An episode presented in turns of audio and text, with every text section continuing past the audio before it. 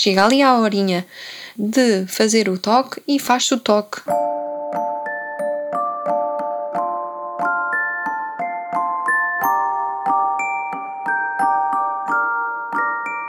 Conversa do berçário a ser-se forte para crescer. Interessa adormecer e acordar em quartos lindos. Mas quando o necessário é ter sorte para nascer. É porque há tanto para dizer e colocar em partes limpos. Colocar em partes limpos Bem-vindos a mais um episódio do Em Partos Limpos. Espero que tenham tido uma boa semana, que estejam bem. Antes de começar com o tema deste episódio, deixem-me só dizer que no último episódio, o episódio sobre a equipa multidisciplinar, eu esqueci-me de uns profissionais muito importantes que podem acompanhar a grávida na fase da gravidez e também no pós-parto que são os psicólogos. Os psicólogos são uma ajuda incrível que podem ser extremamente úteis, não só durante toda a vida da mulher, como é óbvio, mas como também nesta fase, porque lá está, há muitas alterações hormonais nesta fase e que podem afetar o humor, podem afetar o psicológico da mulher, e então é importante saber que podemos também contar com estes profissionais da área da psicologia que podem apoiar e muito as mulheres nesta fase, na fase do pós-parto e em todas as fases da vida da mulher, basicamente. Então não podia deixar passar estes profissionais. E é isso. O episódio de hoje vai ser sobre um tema que acho que é útil percebermos isto. Porquê? Porque é uma prática que se faz de rotina. E será que é assim tão útil? Que é o quê? Que são os toques vaginais. Os toques vaginais são um ato médico para avaliar o colo do útero, para ver como é que está aquela dilatação, para ver eh, a evolução daquela mulher no trabalho de parto. Basicamente, isto é usado para ver a dilatação, o que é que se passa ali nesta fase da gravidez e do parto. Estes toques são feitos com a mulher deitada de barriga para cima, com as pernas afastadas, com os joelhos fletidos e o profissional de saúde introduz dois dedos dentro do canal vaginal da mulher até lá ao fundo para verificar os centímetros da dilatação, a espessura do colo do útero, todas essas, tudo o que está a acontecer ali dentro, basicamente. Só por aqui já conseguem perceber que isto durante um trabalho de parto pode ser um bocadinho desconfortável ou muito desconfortável, porque sabemos que esta posição, a chamada posição ginecológica, não é a melhor posição para a mulher estar. Porque se não for essa posição que ela escolheu para si, se não se sente confortável assim, então vai piorar a dor das contrações e a sua percepção de dor e de conforto e de relaxamento e às vezes até pode travar um trabalho de parto só pelo simples facto de ter de se deitar e estar ali a suportar aquela posição e aquelas dores durante uma contração, por exemplo.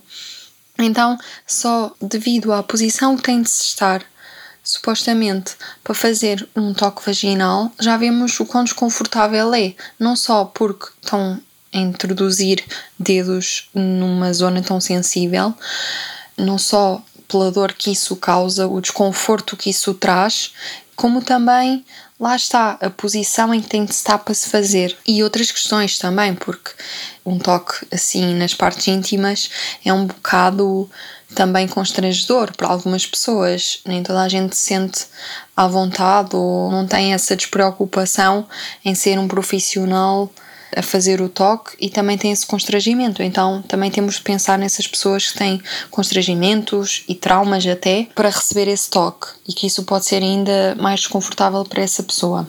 E na verdade, o que é que é a dilatação? Nós sabemos que a dilatação é quando o colo do útero abre para alcançar os 10 centímetros que é preciso para que o bebê passe, para ele ter passagem. Ou seja, tudo isto do trabalho de parto tem um objetivo, que é haver a dilatação completa para o bebê passar. E as contrações fazem isso mesmo durante o trabalho de parto. E então, porquê que há toques a serem feitos nas consultas de gravidez, por exemplo? Perguntam vocês. E sim, isto acontece.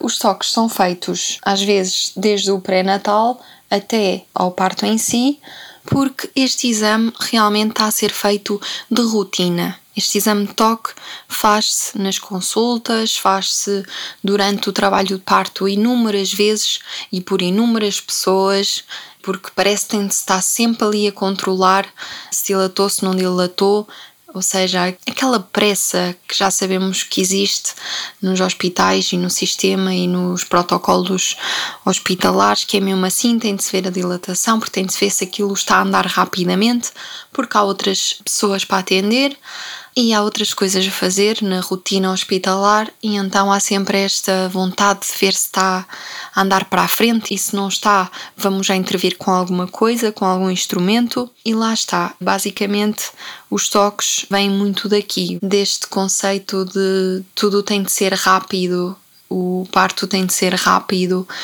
e temos de despachar isto. Porque, na verdade, se formos a ver as evidências científicas, onde é que elas estão para dizer que um parto um trabalho de parto um pré-natal na gravidez realmente precisa, sim senhor, destes toques todos de rotina, é essencial para melhorar a saúde da mãe e do bebê para prevenir montes de coisas. Onde é que estão essas evidências? E aí é que está, não há evidências que suportem que fazer mais ou menos toques ou fazer toques ou não fazer toques muda em alguma coisa o desfecho. É melhor para a saúde da mãe do bebê?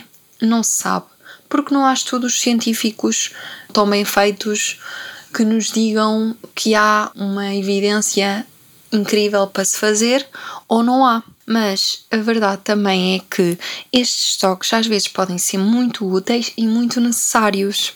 E em que situação? Por exemplo, estamos numa gravidez onde se desconfia que vai haver um parto prematuro.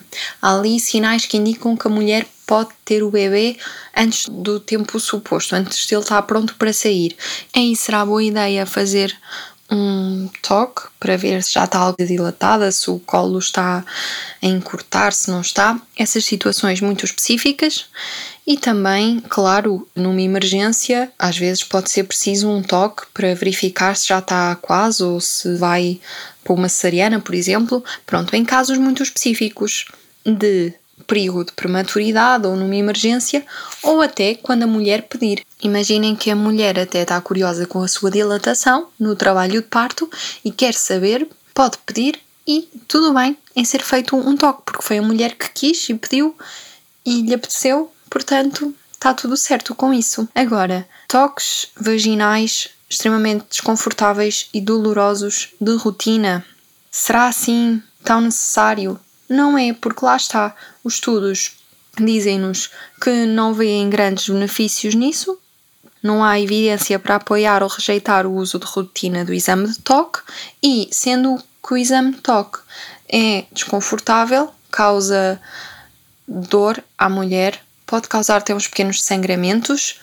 E não é só isso, imaginem, o exame de toque são dedos, tudo bem que é com uma luva esterilizada e tudo mais, mas é sempre ali um canal que está ali a ser tocado e é um canal que devia estar estéril, porque há sempre o perigo de infecções e estar a pôr ali várias mãos repetidamente e de várias pessoas, além de ser um bocado não sei, é assim um bocado constrangedor para aquela pessoa estar ali a levar com tantos toques de pessoas diferentes e sem necessidade. Parece-me que é uma falta de respeito enorme para com aquela pessoa, que é uma mulher, não é um corpo de um boneco, né? É um ser humano que está ali e que, não havendo necessidade, não havendo nenhuma condição relevante para que se faça um toque, por que é que vamos estar ali a fazer toques desnecessários, feitos às vezes por imensa gente, estagiários e tudo mais para aprenderem.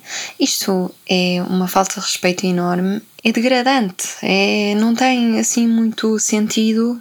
E vocês pensam, mas se realmente não serve assim de grande coisa, a não ser para verificar a dilatação daquela mulher e o quão importante é saber a dilatação também não é assim tão importante. Então porquê é que se faz de rotina? E porquê é que se faz tantos? E porquê é que estamos assim nesta cultura dos toques vaginais desmedidos por rotina?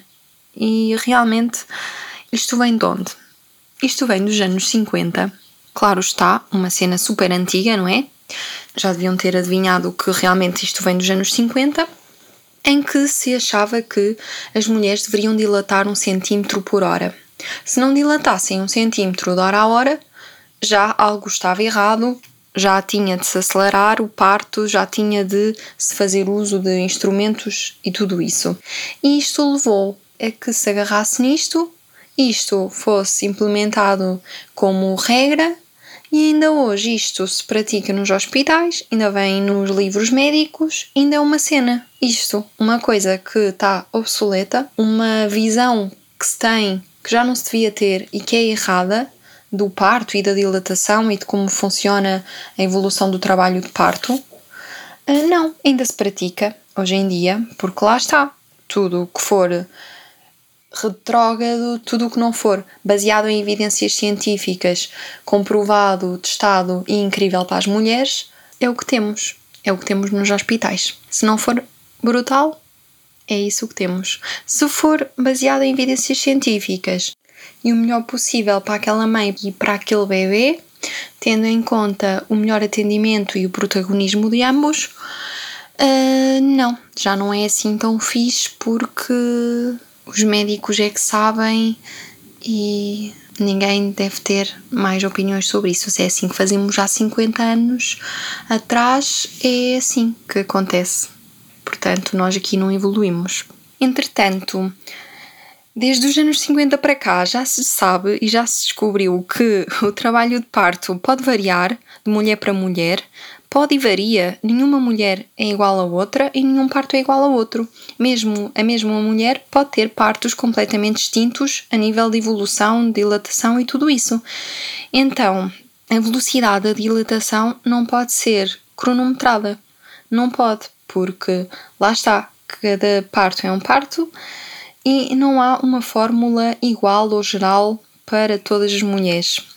E sabemos isso porque há publicações e estudos nesse sentido, de que as mulheres não têm todas o mesmo trabalho de parto, não é igual para todas não tentem cronometrar dessa forma antiga e obsoleta que é de um centímetro de hora em hora, porque isso não vai acontecer. Para a maior parte das mulheres, isso não vai acontecer e depois as mulheres vão sentir que elas estão erradas, que o corpo delas está defeituoso, que não está a funcionar como é suposto e isso vai estressar as mulheres, as mulheres vão ficar a achar que não estão a fazer alguma coisa bem ou que o corpo delas não funciona, vão ficar desanimadas, desencorajadas e essas hormonas negativas vão influenciar no trabalho de parto e ainda menos vai avançar. E então é um bocado contraproducente estar a querer que um trabalho de parto avance rápido e estar a pôr esta pressão na mulher para que ele avance rápido e a, e a dizer-lhe a sua dilatação e que, oh, só ainda tem 3 cm de dilatação.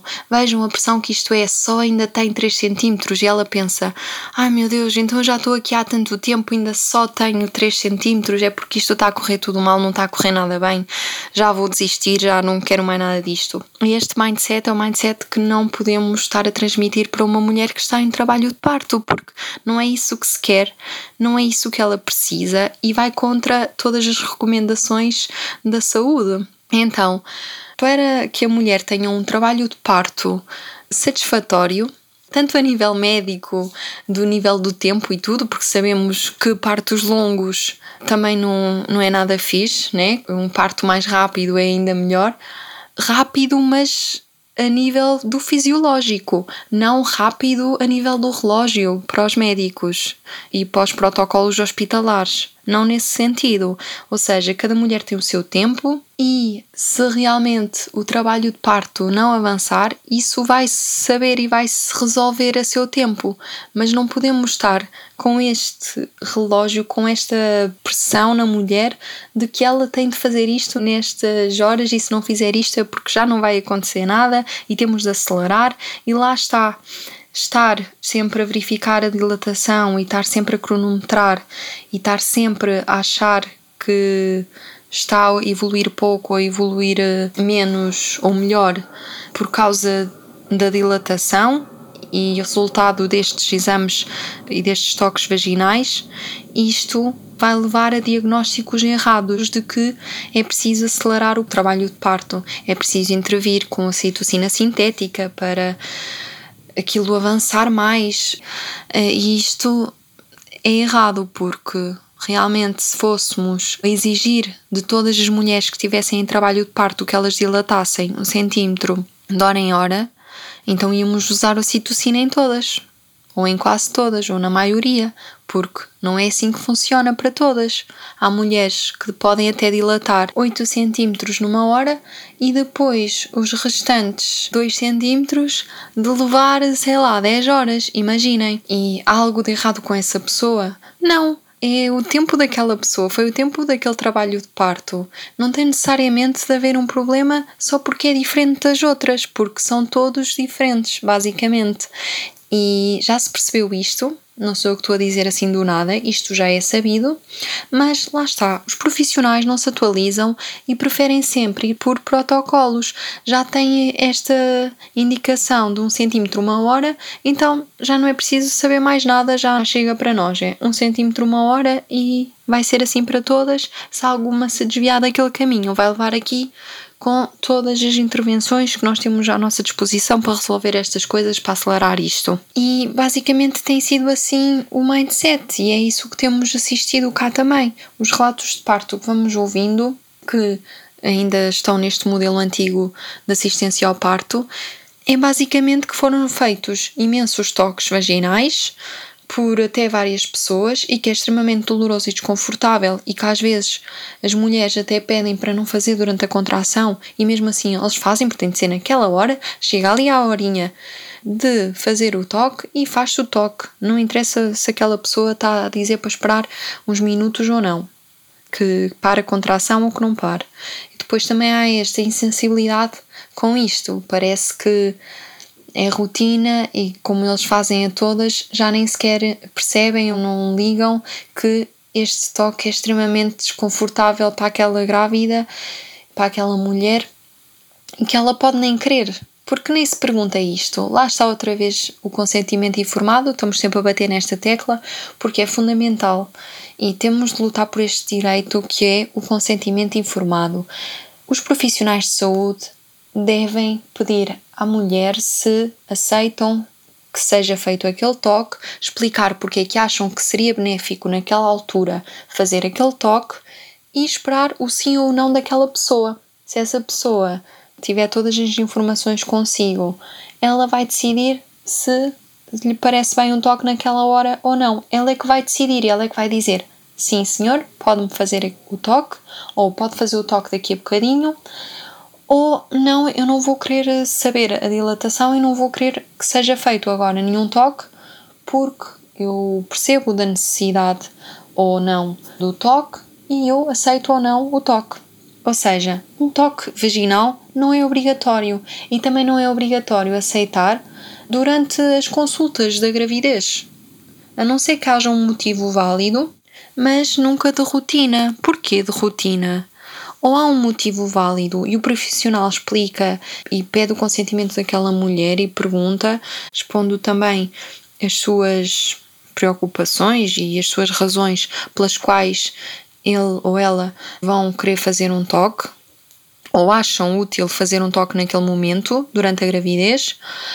Claro está, com base nas evidências científicas, que também sabemos que não há assim muitas, mas pronto, quando há realmente uma lógica por detrás de fazer um toque e não um toque só por rotina, só porque sim, só porque olha o exame completo, aqui faz sempre o toque, vá-se lá saber porquê, porque está no protocolo ou o quê, e muitas vezes nem pedem consentimento, nem informam a mulher, nem querem saber se ela aceita, se não aceita, apenas vão e abrem as pernas à mulher ou dizem-lhe para abrir as pernas e fazem os toques sem mais nem menos, sem motivo nenhum, sem consideração por aquela pessoa e por aquele trabalho de parto ou por aquela gravidez, e isto é um bocado revoltante porque lá está, não tem um sentido que se diga sim senhor, façam toques de rotina porque isso previne imensas coisas.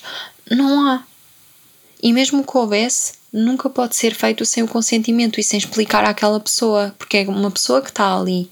E às vezes parece que esquecemos isto. Parece que quando a mulher está grávida ou está a parir, parece que não é um ser humano como os outros, como se andássemos aí na rua e de repente alguém viesse dizer que tinha de nos fazer um toque vaginal, ou seja, inserir dedos na vagina da mulher. Eh, já viram o invasivo que isto é? E claro, para além daquele desconforto, daquela falta de à vontade, quase como se tivesse a acontecer ali uma submissão da mulher para estar ali sujeita a toques e às vezes não só de um profissional, mas de vários. Entenda-se que lá está, também pode haver complicações a nível de infecções uterinas e até para o bebê, e é o conceito do hands-off sem tocar, sem mãos. Ou seja, os profissionais de saúde não têm de estar a intervir sempre com mãos, estar sempre a tocar na mulher. Não é necessário isso.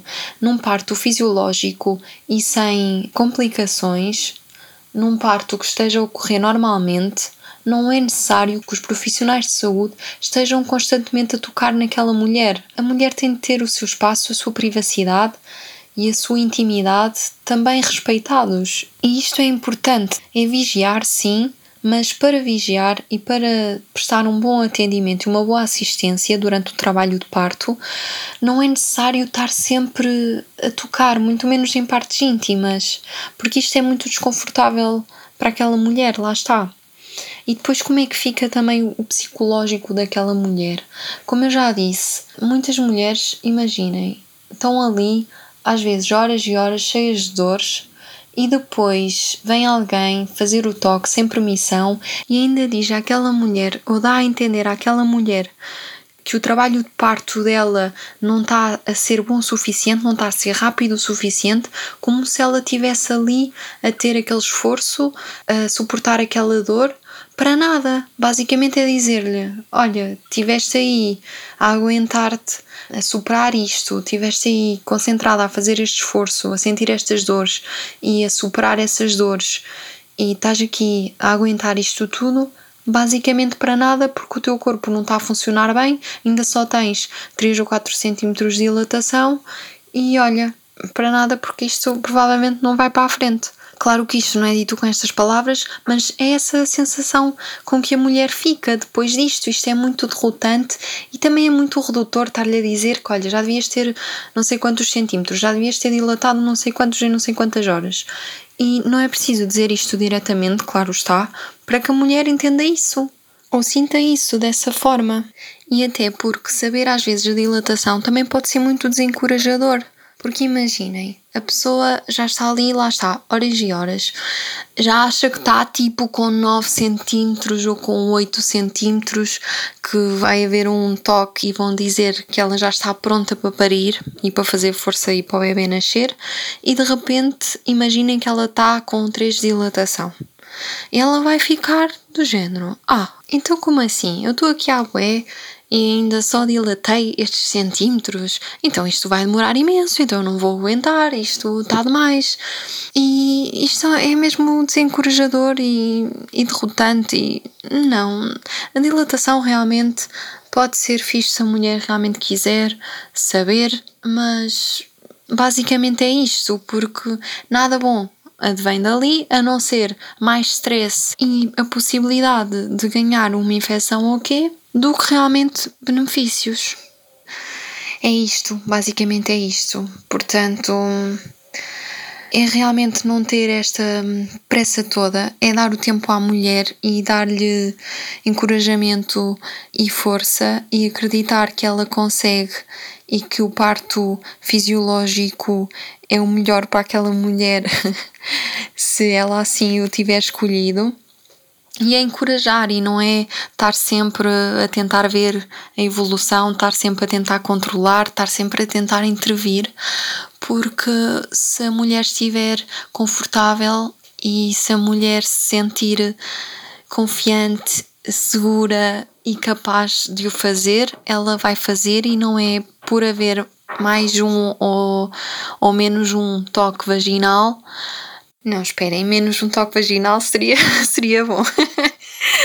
o que eu quero dizer é que fazer toque ou não fazer toque, sabemos que não muda em nada os desfechos, teria de haver mais estudos científicos para vermos se realmente tem alguma vantagem ou não, mas sendo que o que sabemos é que é desconfortável, as mulheres não gostam e até pode trazer mais malefícios do que benefícios, como é o caso da infecção, por exemplo, então o melhor mesmo é não fazer os toques de rotina, só se realmente se justificar e não de rotina só porque sim e só porque os profissionais querem ver a dilatação ou whatever, só para controlar, porque é mesmo uma questão de apressamos ou não o trabalho de parto e sabemos que apressar interessa mais aos profissionais de saúde do que realmente àquela família e àquela grávida. Então é isto. As mulheres são seres complexos. Parir é um ato que não é compatível com todas estas regras, com todas estas imposições, com horários. Portanto, deixem as mulheres parirem em paz e à vontade e a seu tempo. Toda a gente tem o seu tempo para tudo, portanto, também não se pode dizer que as mulheres vão todas parir ali regradas e todas à mesma hora e que se não for assim já está tudo errado, porque não é assim. E pronto, é isso. Espero que tenham gostado deste episódio. Digam-me coisas no Impartos Limpos e ouvem-me para a semana. Fiquem bem, beijinhos e até lá.